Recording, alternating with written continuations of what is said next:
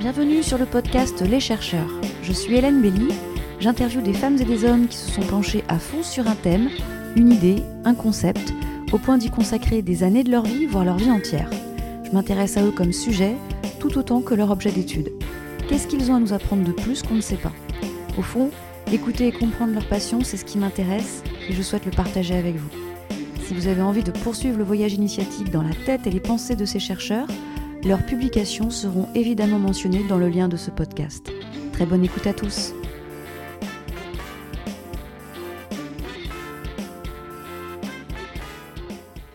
Aujourd'hui sur le podcast Les chercheurs, j'interviewe Delphine Burguet qui est anthropologue à l'EHESS, entre autres structures de recherche.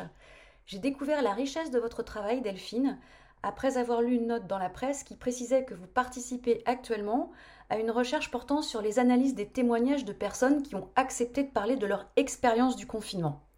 Je trouve très pertinent que l'anthropologie s'invite dans l'analyse de cet événement, sciences humaines souvent méconnues et incomprises, alors qu'elle complète et même enrichit notre compréhension du monde. Donc qui mieux que vous pour expliquer au travers de votre parcours de chercheuse cette matière fondamentale? Pour commencer cette interview, je vous laisse finaliser votre présentation en ce qui concerne les champs et les périmètres de votre travail, car dans cette introduction, je n'ai pas pu énoncer tous vos titres ou vos activités. Je suis euh, chargée de mission à la MSA euh, INMA. Donc la MSA, c'est la Mutualité sociale agricole. Euh, la MSA a en fait initié un projet scientifique qui permet en fait de financer la recherche en sciences humaines et sociales, mais pas que, aussi en sciences de la terre, sciences de la vie, sciences médicales, et, et de, gérer, de gérer la recherche sur des problématiques qui concernent la protection sociale et la santé des, agriculteurs. Je suis également euh, enseignante vacataire, c'est une activité que, euh, j'ai depuis, euh, depuis plus de dix ans. Donc j'enseigne principalement l'anthropologie, ou en tout cas la démarche anthropologique avec les méthodes, et puis euh, le volet euh, culture, euh, santé et aussi religion. Alors j'enseigne dans des, écoles de type école d'ingénieur ou école du travail social, et puis en faculté à, l'université sciences humaines, en anthropologie ou en droit. je suis aussi également présidente d'une association d'anthropologie de la santé qui s'appelle Amades, qui, euh, existe depuis plus de 30 ans et donc qui, euh, propose, qui dynamise la recherche au niveau dans ce domaine-là, la santé. voilà, donc on, on, propose un, un prix de thèse on propose des colloques, des journées d'études, des productions scientifiques. Euh, voilà, tout un tas de, projets très intéressants. Donc, c'est orienté euh, scientifique. Euh, je suis également membre d'une revue qui s'appelle Anthropologie et Santé. Donc, je suis membre du comité et il y a un lien historique, notamment avec Amades. Ça fédère tout un tas de chercheurs anthropologues de la santé. Les, les anthropologues de la santé, ils étudient quoi comme sujet lié à la santé? C'est très très large l'anthropologie de la santé. Alors, euh, il y a d'autres termes possibles. Il y a anthropologie euh, médicale aussi, euh, anthropologie des soins.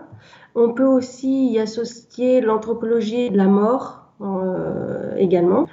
dans la logique, dans la réflexion, c'est très lié.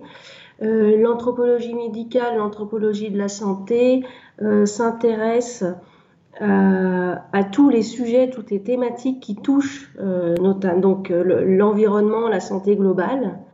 donc les sujets sont très diversifiés. On peut s'intéresser aux patients, aux malades, on peut s'intéresser aux soignants, donc à ceux qui livrent les soins.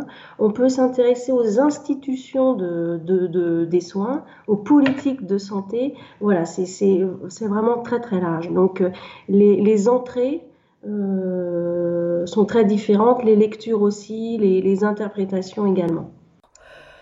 Alors au-delà de, vos titres et fonctions qui peuvent euh, impressionner à plus d'un titre, euh, qu'est-ce qui vous a conduit à devenir anthropologue? Alors, je crois que le premier déclic était à l'époque du lycée.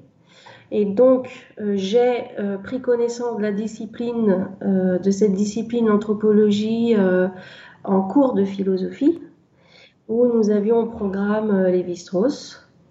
Et dans ce cadre-là, je, je, crois que l'œuvre à, étudier, c'était Race et Histoire, qui est peut-être le plus petit, le plus petit livre qu'il a écrit, certainement.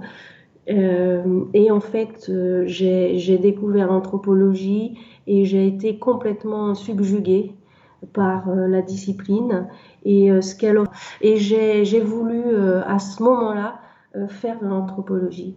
Et, quels événements de votre vie vous ont amené à choisir ce chemin-là? C'est d'accord le, au lycée, ce cours de philosophie où vous découvrez Lévi-Strauss au travers d'un ouvrage. Euh, mais, mais encore Oui, j'étais euh, plutôt destinée à, devenir musicienne ou musicologue, puisque j'ai une formation euh, de base qui est la musique. Donc j'avais intégré j'avais intégré le conservatoire de Lyon en horaire aménagé, qui est donc une formation très soutenue en, musique. Et euh, je pensais plutôt faire musicologie après le, lycée. Et lorsque j'ai euh, donc découvert cette discipline qui est l'anthropologie, euh, c'était pour moi une façon d'ouvrir le, champ des possibles et de m'ouvrir au monde. j'ai toujours été baignée dans le milieu de la musique et plus spécifiquement de la musique classique. Et euh, il y a quand même une forme, euh, une forme d'entre-soi, mais qui, qui, qui m'allait très bien. Mais il y a une forme d'entre-soi, et, et pour moi, je resserrais plutôt les horizons. Et j'avais envie de. Je ressentais vraiment le besoin d'ouvrir d'ouvrir les horizons, de d'aller voir ce qui se passe, euh, ce qui se passe ailleurs, chez d'autres, chez les autres. Et, euh, et donc j'ai eu envie de faire de l'ethnomusicologie pour en fait euh, ça me semblait complètement cohérent et, euh, et tout à fait euh, envisageable de, de, prendre cette voie-là, à la fois de la musique et de, et de l'ouverture, cette ouverture d'esprit qui me semblait important. Votre goût pour la musique se portait sur quel instrument? Je, je, suis pianiste. Donc au conservatoire, j'étais, j'apprenais le piano et puis j'ai fait du hautbois aussi pendant plusieurs années. Euh, mais en école de musique, c'était comme un instrument, euh, un deuxième instrument.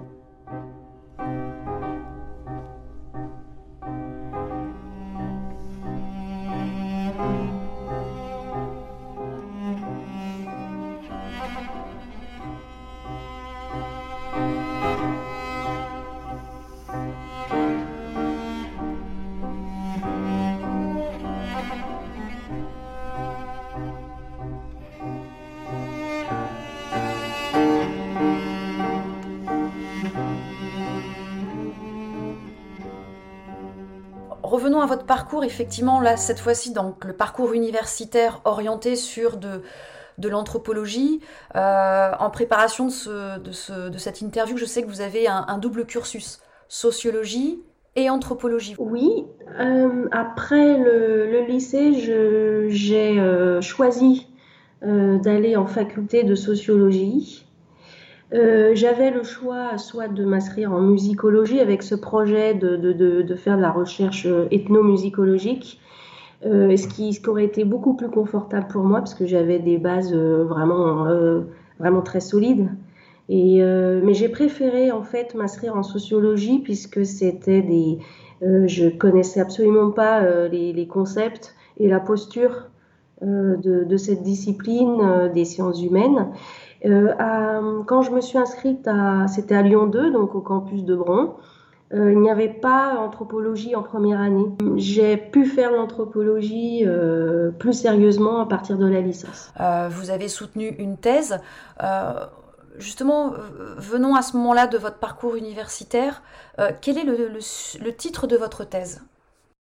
Alors, le titre de ma thèse est Figure des maîtres rituels les devins guérisseurs dans l'histoire et aujourd'hui, savoir, action et pouvoir à Madagascar. Et vous faites une thèse euh, en, partant très loin, euh, donc euh, à Madagascar, pour, pour étudier, donc notamment les devins guérisseurs. Alors, comment vous est venue cette idée de partir à Madagascar et comment vous est venue l'idée de faire cette thèse sur ce sujet-là? Alors, euh, l'idée, elle, euh, elle, s'est faite au fur et à mesure des années euh, de faculté, jusqu'à c'est en, en, master en général qu'on commence à définir des, des, sujets ou en tout cas une société ou une ère culturelle ou une ère géographique. On commence à définir un petit peu les, problématiques qui nous intéressent. J'ai eu un cours en maîtrise sur l'océan Indien et j'ai eu un professeur euh, tout à fait passionnant, euh, Claude Alibert, euh, qui, qui a été directeur du département Afrique aux langues, orientales, à l'INALCO à Paris, et qui m'a fait découvrir notamment la, société malgache et toute sa complexité, notamment religieuse. Et donc lui m'a donné l'envie d'étudier Madagascar qui euh, était pour moi une île lointaine et complètement euh, euh, méconnue. donc, ce qui, m'a attiré, je crois, c'est pas une démarche forcément réfléchie et vraiment consciente des choses, mais ce qui m'a attiré, c'est cette complexité culturelle, le lointain, et puis la découverte, parce que je ne connaissais absolument pas cette culture-là, cette société. Euh, donc c'est à la fois une rencontre humaine avec ce professeur. Je pense qu'il y, a quand même beaucoup de chercheurs qui ont, qui ont ce type de, euh, cheminement. C'est-à-dire que c'est, à la fois scientifique, mais aussi relationnel. Donc il y a, eu ce professeur qui, a orienté finalement mes choix. Et puis cette envie de, de découvrir l'autre, euh, peut-être de quelque chose de, très loin de moi, euh, au niveau identitaire, au niveau culturel, et c'est ce qui me plaisait. Donc j'ai commencé à acquérir des connaissances théoriques, euh, bibliographiques, et puis par l'intermédiaire des cours, et ce qui m'a donné de plus en plus envie d'y aller. Après, le, sujet de thèse, il est venu aussi progressivement, c'est-à-dire qu'il y avait la dimension religieuse qui m'intéressait beaucoup, euh, et la question de la santé, c'était deux, euh, deux sujets qui, euh, qui suscitaient mon imaginaire, je crois. Dans, le titre de votre thèse, la jonction des deux sujets, on va dire anthropologie du fait religieux et anthropologie de la santé, sont, sont liés là, parce que le, devin guérisseur, c'est une fonction ou un personnage que nous, dans nos cultures à nous, on, ignore complètement, enfin qui n'existe pas. Euh, alors, euh, devin guérisseur, c'est un, terme générique français. Euh, à Madagascar, il y a tout un, tout un panel de, de termes, d'appellations, beaucoup plus précis et, techniques, en fonction des savoirs, des connaissances et des pratiques.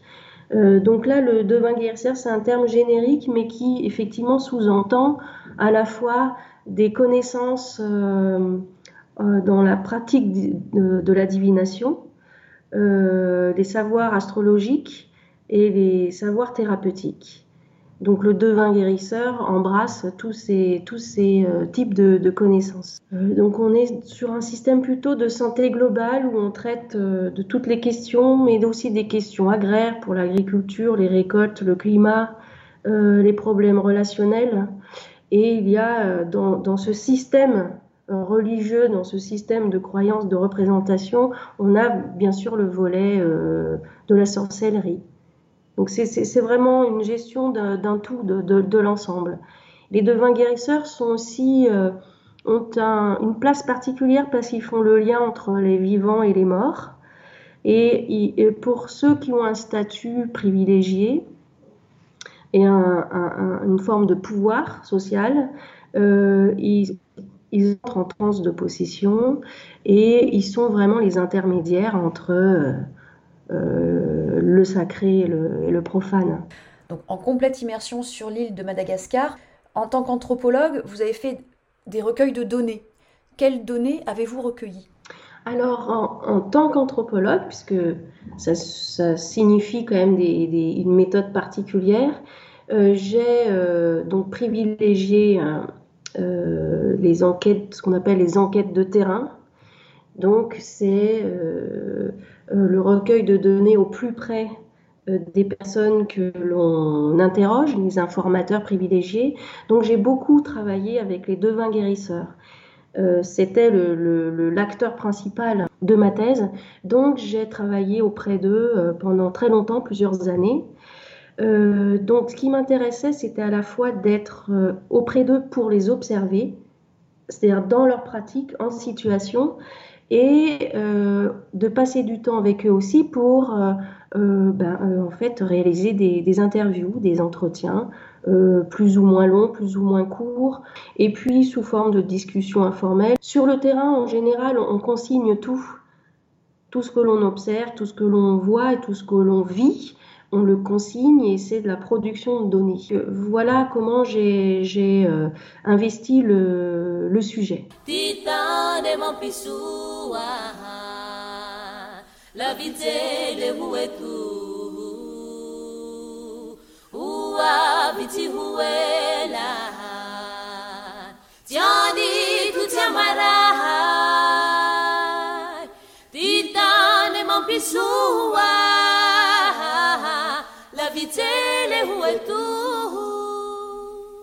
Justement, euh, selon vous, qu'est-ce que l'anthropologie apporte euh, de plus par rapport aux autres sciences pour comprendre euh, notre monde et son évolution?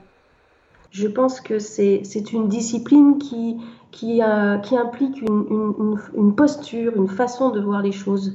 Euh, donc c'est pour moi une façon de voir le monde euh, décalée,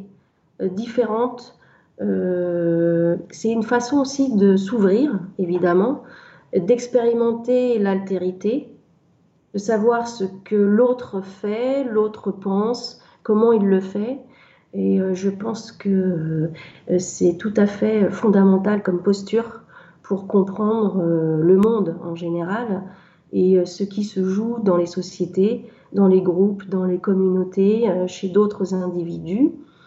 L'anthropologie amène aussi à comprendre, c'est une façon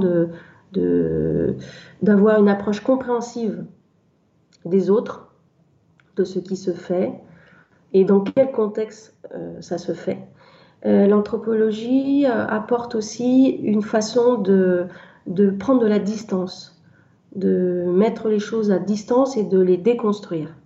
Donc de se poser des questions sur peut-être les choses qui, qui, vont de soi. On pense que ça va de soi, mais, mais en fait rien n'est fait naturellement tout est socialement construit ou culturellement construit.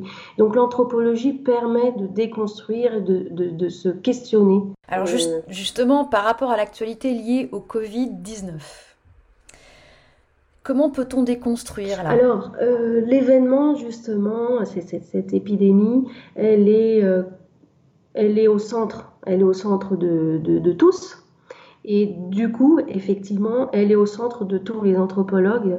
C'est un, là, c'est un terrain d'étude, un objet d'étude euh, phénoménal hein, pour les anthropologues, c'est évident.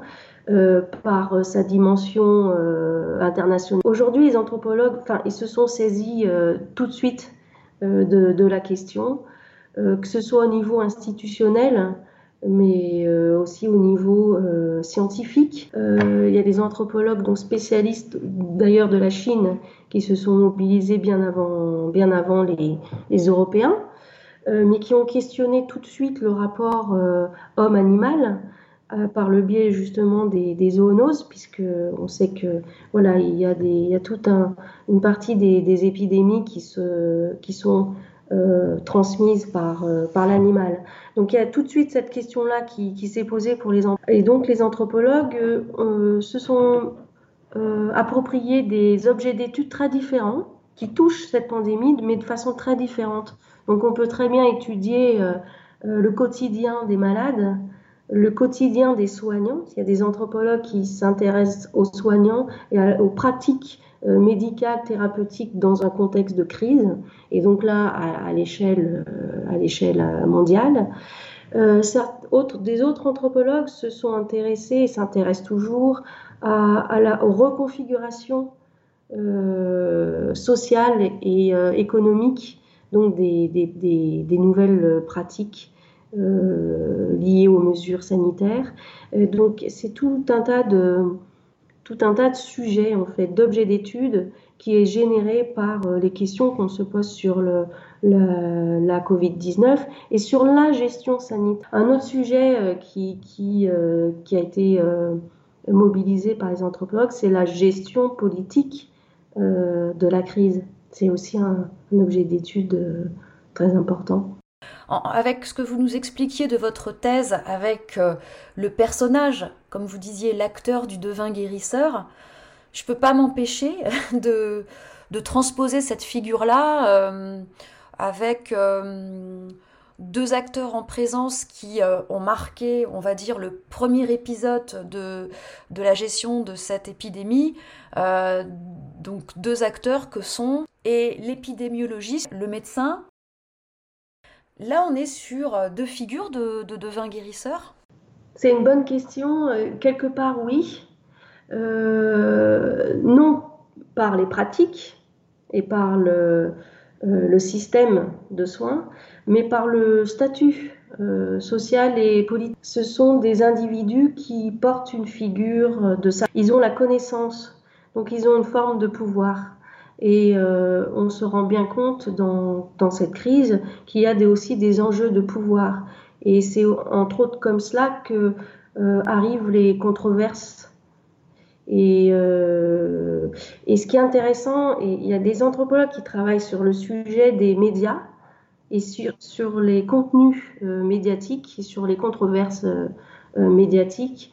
Et on, voit bien comme ça les jeux d'acteurs et les enjeux de pouvoir entre acteurs. Et les médecins comme les épidémiologistes, les spécialistes, donc les, professionnels de santé, euh, font partie de ce jeu d'acteurs et il y a des enjeux de pouvoir très importants. La connaissance, le savoir euh, euh apporte, apporte le, le, pouvoir. Et en ce sens, on peut les comparer au devin guérisseur qui a un pouvoir assez important parce qu'il est euh, parce qu'il a le savoir. Savoir, action et pouvoir, pour reprendre les derniers termes du titre de votre thèse. J'en reviens au fait que, entre autres de vos activités, euh, vous, vous, portez euh, une étude en lien avec l'activité toujours du Covid. vous portez une étude concernant les, les, récits de confinés. Est-ce que vous pouvez nous en dire plus? Dès le début de l'épidémie, les anthropologues se sont mobilisés et ont mobilisé euh, euh, leurs outils euh, pour comprendre et étudier l'épidémie. Alors, pas l'épidémie en termes de biologie, mais en termes l'épidémie sociale ou l'épidémie politique. Je fais partie effectivement d'un euh, d'un comité scientifique pour un projet de recherche qui s'appelle Récits confinés et qui euh, a été initié par euh, une collègue anthropologue, Pierrine Didier, et d'autres. d'autres. Mais il s'agissait au moment du confinement de recueillir les témoignages et de mettre, de mettre en archive ce qui se faisait, ce qui se jouait dans une période de confinement, donc qui était une période complètement inédite. Donc l'idée, c'était d'archiver, de collecter, euh, de recueillir les témoignages de personnes confinées. L'idée aussi, c'était de recueillir des, témoignages de personnes qui ne sont pas forcément à l'aise avec euh, l'écriture ou même la parole. Euh, on a vu beaucoup de témoignages, notamment de journalistes, pendant le confinement, de très beaux témoignages sur qu'est-ce que moi je, fais tous les jours, qui, qui étaient très intéressants, mais c'est des personnes qui sont à l'aise qui sont à l'aise avec la communication et l'écriture, ce qui n'est pas le cas euh, de, gens en général. Donc l'idée, c'était d'aller aussi recueillir d'autres formes de témoignages. J'ai trouvé ça vraiment très intéressant. Donc on a monté un projet de recherche euh, euh, sur les soins, la santé, sur les pratiques de confinement, sur les négociations justement avec les mesures sanitaires, comment on négocie euh, est-ce que voilà, on, brave les interdits ou pas? Euh, Donc ça, c'était aussi c'est très intéressant de voir comment on négocie euh, avec les mesures sanitaires, les mesures politiques. comment on préserve ou on reconfigure les liens sociaux, les liens familiaux? Alors le projet a eu, a eu du succès, donc on a eu quand même beaucoup de beaucoup d'informateurs qui ont répondu via un site internet et puis par entretien téléphonique. Cette, étude, euh, elle est, euh, est-ce qu'il y a des primo-analyses qui ont été faites, qui sont peut-être publiées? Il y a des articles qui ont été faits là-dessus? Non, il n'y a pas encore de publication faite sur les premiers, euh, premiers résultats. Est-ce que on continue la recherche compte tenu du contexte actuel? Il se pourrait que voilà, le, projet se poursuive. Par contre, euh, donc, ce projet-là initial s'est étendu à euh, l'Italie. Et euh, ce qui est intéressant, c'est que le récit confiné a, eu des succès, notamment par l'Agence nationale de la recherche. Et le projet s'est étendu à l'Afrique avec la Guinée. Ce qui est aussi intéressant, c'est de voir la représentation que l'on a d'une maladie ou d'un virus. Et on voit bien que euh, on peut mettre en place toutes les mesures politiques que l'on veut en fonction des représentations que l'on a d'une chose, d'une entité, qu'elle soit visible ou invisible. Euh, on, négocie et on, modifie nos pratiques en fonction de, de cela, quoi, du contexte.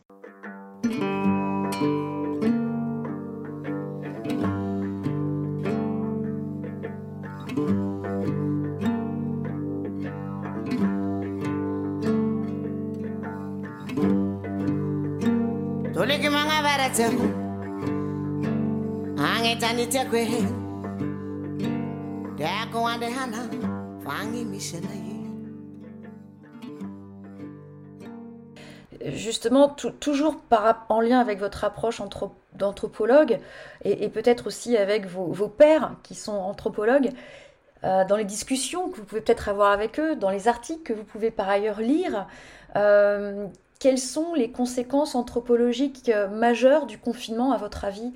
Et, selon euh, ce que vous connaissez donc des études actuelles sur ce sujet? Ce qui est, difficile aujourd'hui pour les chercheurs, mais alors ça ne concerne pas que les anthropologues, c'est difficile de répondre à ce type de questions dans le sens où euh, on, est encore, on est dedans, on est ce qui permet aussi de dire que la recherche ne peut se faire sur le vif, mais pas complètement. C'est-à-dire que la recherche a besoin, a besoin de temps. Et alors, ce qui, ce qui est important aussi, peut-être, euh, ce qu'il faut dire pour les anthropologues, c'est que on a eu d'autres épidémies euh, par le passé, et c'est là que euh, les anthropologues peuvent quand même apporter, faire des hypothèses et apporter des réponses. Enfin, partie des réponses. les anthropologues se sont positionnés surtout à partir du début de l'épidémie de sida et euh, se sont impliqués euh, scientifiquement, mais aussi politiquement, euh, socialement, par rapport à cette maladie, et depuis est mobilisé sur toutes les crises et toutes les épidémies. Alors à chaque fois, ce ne sont pas les mêmes, d'accord, ce ne sont pas les mêmes maladies, pas les mêmes phénomènes, pas les mêmes phénomènes sociaux qui sont associés, mais on a quand même des résultats euh, que l'on peut euh, utiliser pour voir quel type de comportement on, peut avoir euh, en fonction de tel contexte. Notre rapport à la mort est un peu, alors attention, je ne sais pas quel terme précis utiliser, mais un peu déviant, c'est-à-dire qu'on déviant dans le plus pur sens du terme. On ne veut pas entendre parler de la mort, en fait. C'est compliqué dans nos cultures de parler de la mort. Euh, et avant la mort, il y a la maladie. Euh, vous, avec votre, euh, votre approche, notamment de, la culture malgache, avec ce regard décalé, comme vous l'expliquiez tout à l'heure, de l'anthropologue, qu'est-ce que, qu'est-ce que ça dit de nos sociétés? Euh, oui, effectivement, euh, le rapport à la mort est, très différent. Il y a euh, cette notion d'ancestralité à Madagascar qui est, très forte et qui est omniprésente et qui en fait oriente et guide la façon d'agir des vivants. Donc on est, effectivement dans des, rapports très différents à la mort, et notamment à nos morts. Des échanges avec les morts qui perdurent au-delà de la mort. oui, oui, oui, c'est un lien, il y a un lien ancestral euh, qui justement se manifeste euh, de différentes façons à Madagascar, mais il y a euh, les ancêtres familiaux sont omniprésents. Et donc ils se manifestent aux vivants de différentes façons. les, ancêtres peuvent communiquer, ils transmettent des signes aux, vivants, il y a des interprétations qui sont faites par rapport à ces signes, et les vivants se doivent de respecter et d'honorer les, morts, leurs euh, défunts. Il devient ancêtre, mais grâce aux, vivants. Et donc, euh, ça donne toute euh, une autre façon de, de, penser quand on est vivant. On, envisage les choses très différemment. On sait que après la mort, on va prendre soin de, nous et on va, acquérir le statut d'ancêtre, qui est un, statut honorifique, et on se rapproche, on se rapproche du, domaine du sacré on se rapproche des entités, euh, des entités de la surnature. Et il y a un rituel assez, euh, qui est assez connu à Madagascar, ça s'appelle le retournement des morts. Quand on parle d'un rituel malgache, c'est celui-ci en général euh, dont on parle. Il y, a beaucoup, de documentaires sur ce rituel et qui en fait, euh, c'est un rite d'ancestralisation et pour les morts et c'est une occasion de rassembler les familles élargies. Et donc, ça permet de garder les liens sociaux entre les vivants et les morts, mais aussi entre les vivants. Donc, il y a un, vrai aspect social euh, dans ce rapport à la mort.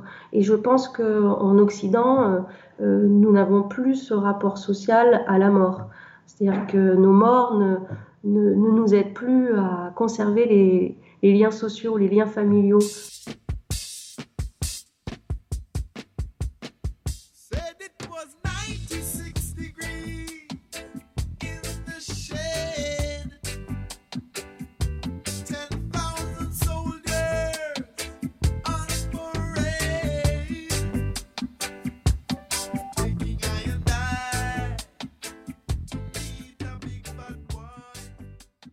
Bah, j'invite toutes les personnes qui auront écouté cette interview avec vous d'aller euh, visiter euh, euh, votre chaîne YouTube.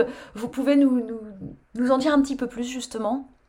C'est un projet qui a été initié pendant le, confinement, quand les anthropologues étaient en pleine ébullition, en pleine réflexion sur, la situation sanitaire mondiale et sur la situation de la France. Et euh, donc, euh, au sein de l'association Amades, on a mis en place un nouveau projet euh, Covid-19 avec la création d'une chaîne YouTube. Donc, l'objectif, en fait, c'est justement d'approcher le grand public et de ne pas rester dans les sphères scientifiques ou élitistes.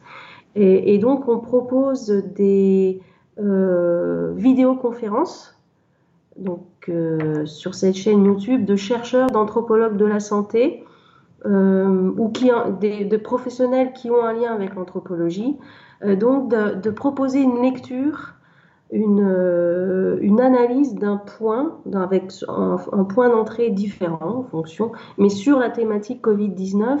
Donc, on a des chercheurs qui, se sont, qui ont joué le jeu et donc qui se sont filmés pendant le confinement et après le confinement euh, et donc, ils discutent de l'épidémie euh, comme épidémie politique, euh, la place de l'anthropologie dans, dans cette épidémie, le volet opérationnel de l'anthropologie dans, pour cette épidémie, pour répondre aux, aux, questions que pose l'épidémie.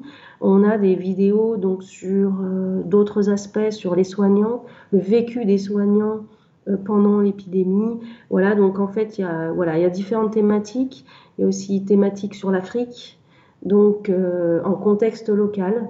Donc c'est intéressant parce que ces vidéos, ces petites vidéos permettent de jouer entre les échelles. Donc des lectures au niveau local, au niveau régional, au niveau international, des lectures du côté, euh, une compréhension du côté des soignants, une compréhension du côté des malades, des patients, On peut aussi avoir une lecture sur, sur voilà, le rôle de l'anthropologie, ce qui est très intéressant. Donc ça permet en fait un accès au grand public, puisqu'on est là sur, sur des, des, réseaux sociaux tout à fait accessibles. Et puis ça permet aussi de, de recueillir de la donnée des, lectures analytiques pour euh, le futur, c'est-à-dire pour... Euh, c'est un volet pédagogique pour les futurs étudiants, par exemple, qui voudraient avoir des archives euh, sur la recherche en train de se faire. Parce que là, on est vraiment sur la recherche en train de se faire, avec des questions qui sont posées sans forcément avoir des résultats. donc, c'est aussi intéressant de voir comment se met en place la réflexion anthropologique pendant la, recherche. Voilà, donc ces vidéos euh, ont un contenu euh, figé dans le temps et on, ça permettra d'avoir euh, aussi voilà, un, aspect, une profondeur, une temporalité dans, dans la réflexion d'anthropologie par rapport à cette épidémie qui, a priori, n'est pas du tout terminée. Ouais. Bah, je peux. Enfin, je, je suis euh, dithyrambique sur, euh, sur ces vidéoconférences. Euh, j'en ai. je crois que je les ai pratiquement toutes vues. Et elles sont toutes aussi intéressantes les unes que les autres. voilà, j'encourage le maximum de personnes à, à, visiter votre chaîne YouTube. Et en tout cas, on finira sur cette note, Delphine. Merci infiniment de m'avoir accordé bah, votre temps précieux pour, pour cette interview. Euh, c'était une interview, euh, mais vraiment euh, très agréable et très enrichissante. J'ai moi-même appris plein de choses, donc je vous en remercie énormément.